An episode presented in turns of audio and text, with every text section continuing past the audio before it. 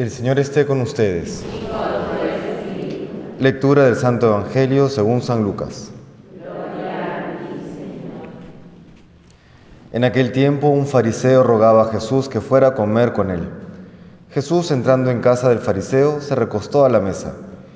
Y una mujer de la ciudad, una pecadora, al enterarse de que estaba comiendo en casa del fariseo, vino con un frasco de perfume y colocándose detrás junto a sus pies, llorando, se puso a regarle los pies con sus lágrimas.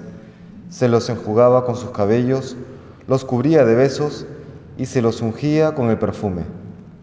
Al ver esto, el fariseo que lo había invitado se dijo, si éste fuera profeta, sabría quién es esta mujer que lo está tocando y lo que es, una pecadora. Jesús tomó la palabra y le dijo, Simón, tengo algo que decirte. Él respondió, dímelo, maestro. Jesús le dijo, un prestamista tenía dos deudores. Uno le debía 500 denarios y el otro 50. Como no tenían con qué pagar, los perdonó a los dos. ¿Cuál de los dos lo amará más? Simón contestó, supongo que aquel a quien le perdonó más. Jesús le dijo, has juzgado rectamente. Y volviéndose a la mujer, dijo a Simón, ¿ves a esta mujer? Cuando yo entré en tu casa no me pusiste agua para los pies ella, en cambio, me ha lavado los pies con sus lágrimas y me los ha enjugado con su pelo.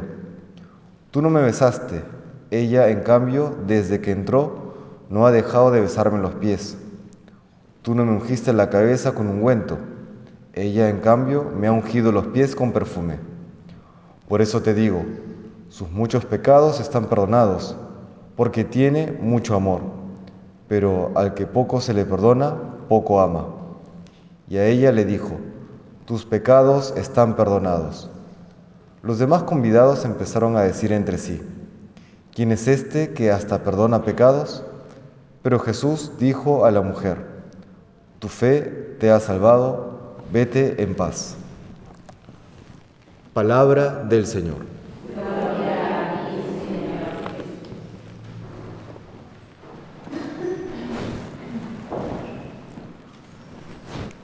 Nos muestra el Evangelio la misericordia que tenía Jesús y que hemos de practicar siempre como miembros de la Iglesia. Celebramos hoy la memoria de los santos Cornelio y Cipriano, ambos el primero papa, el segundo obispo del siglo III, es decir, de los inicios de la Iglesia, cuando aún todavía era una iglesia de catacumbas. Recién se puede celebrar públicamente la misa y practicar la fe a partir del edicto de Milán en el 303. Ellos son anteriores a este edicto. Cornelio eh, y, Cipriano ambos vivieron épocas de persecución. Ambos les tocó ser mm, martirizados en la persecución del emperador Decio. Y en aquella época en que la persecución era realmente dura, es decir, no era solamente una persecución política, no era solamente una persecución moral, sino era una persecución de muerte.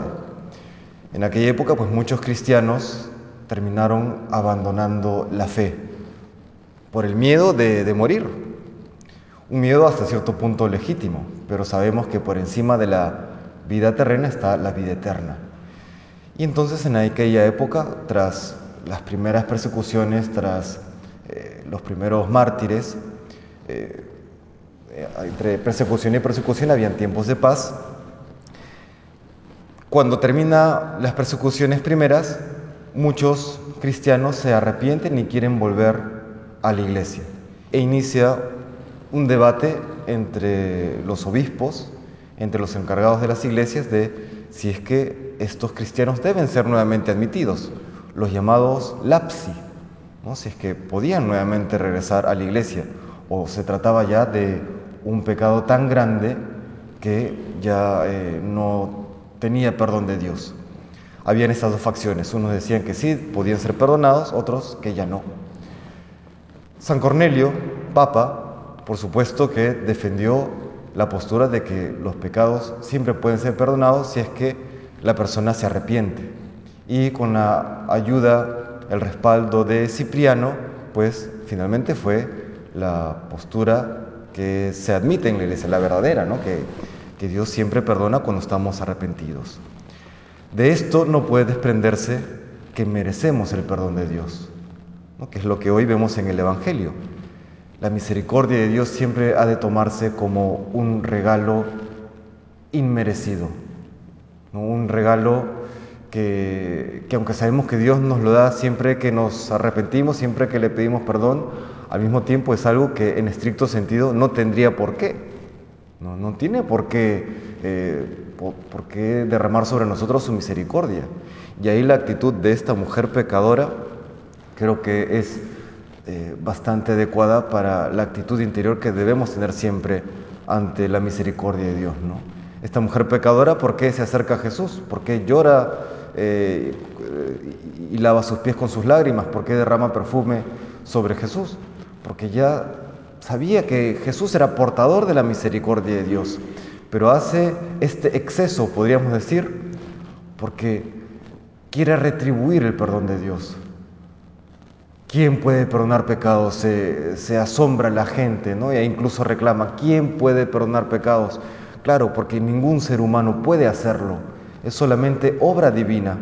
Y cuando nosotros hemos sido perdonados y somos perdonados constantemente en la confesión, somos conscientes que escapa a las posibilidades humanas ese perdón. Deberíamos ser siempre agradecidos, ¿no? El Papa Juan Pablo II decía que la conversión consiste en, ese, en esa conciencia de siempre eh, sabernos eh, objeto de misericordia divina. ¿No? Le pedimos pues hoy al Señor que nos conceda esa, esa conciencia de que somos perdonados por Dios porque Él nos ama y nos ama misericordiosamente y que nos permita pues corresponder con nuestra vida aquel infinito amor que Él nos manifiesta. Que el Señor nos bendiga.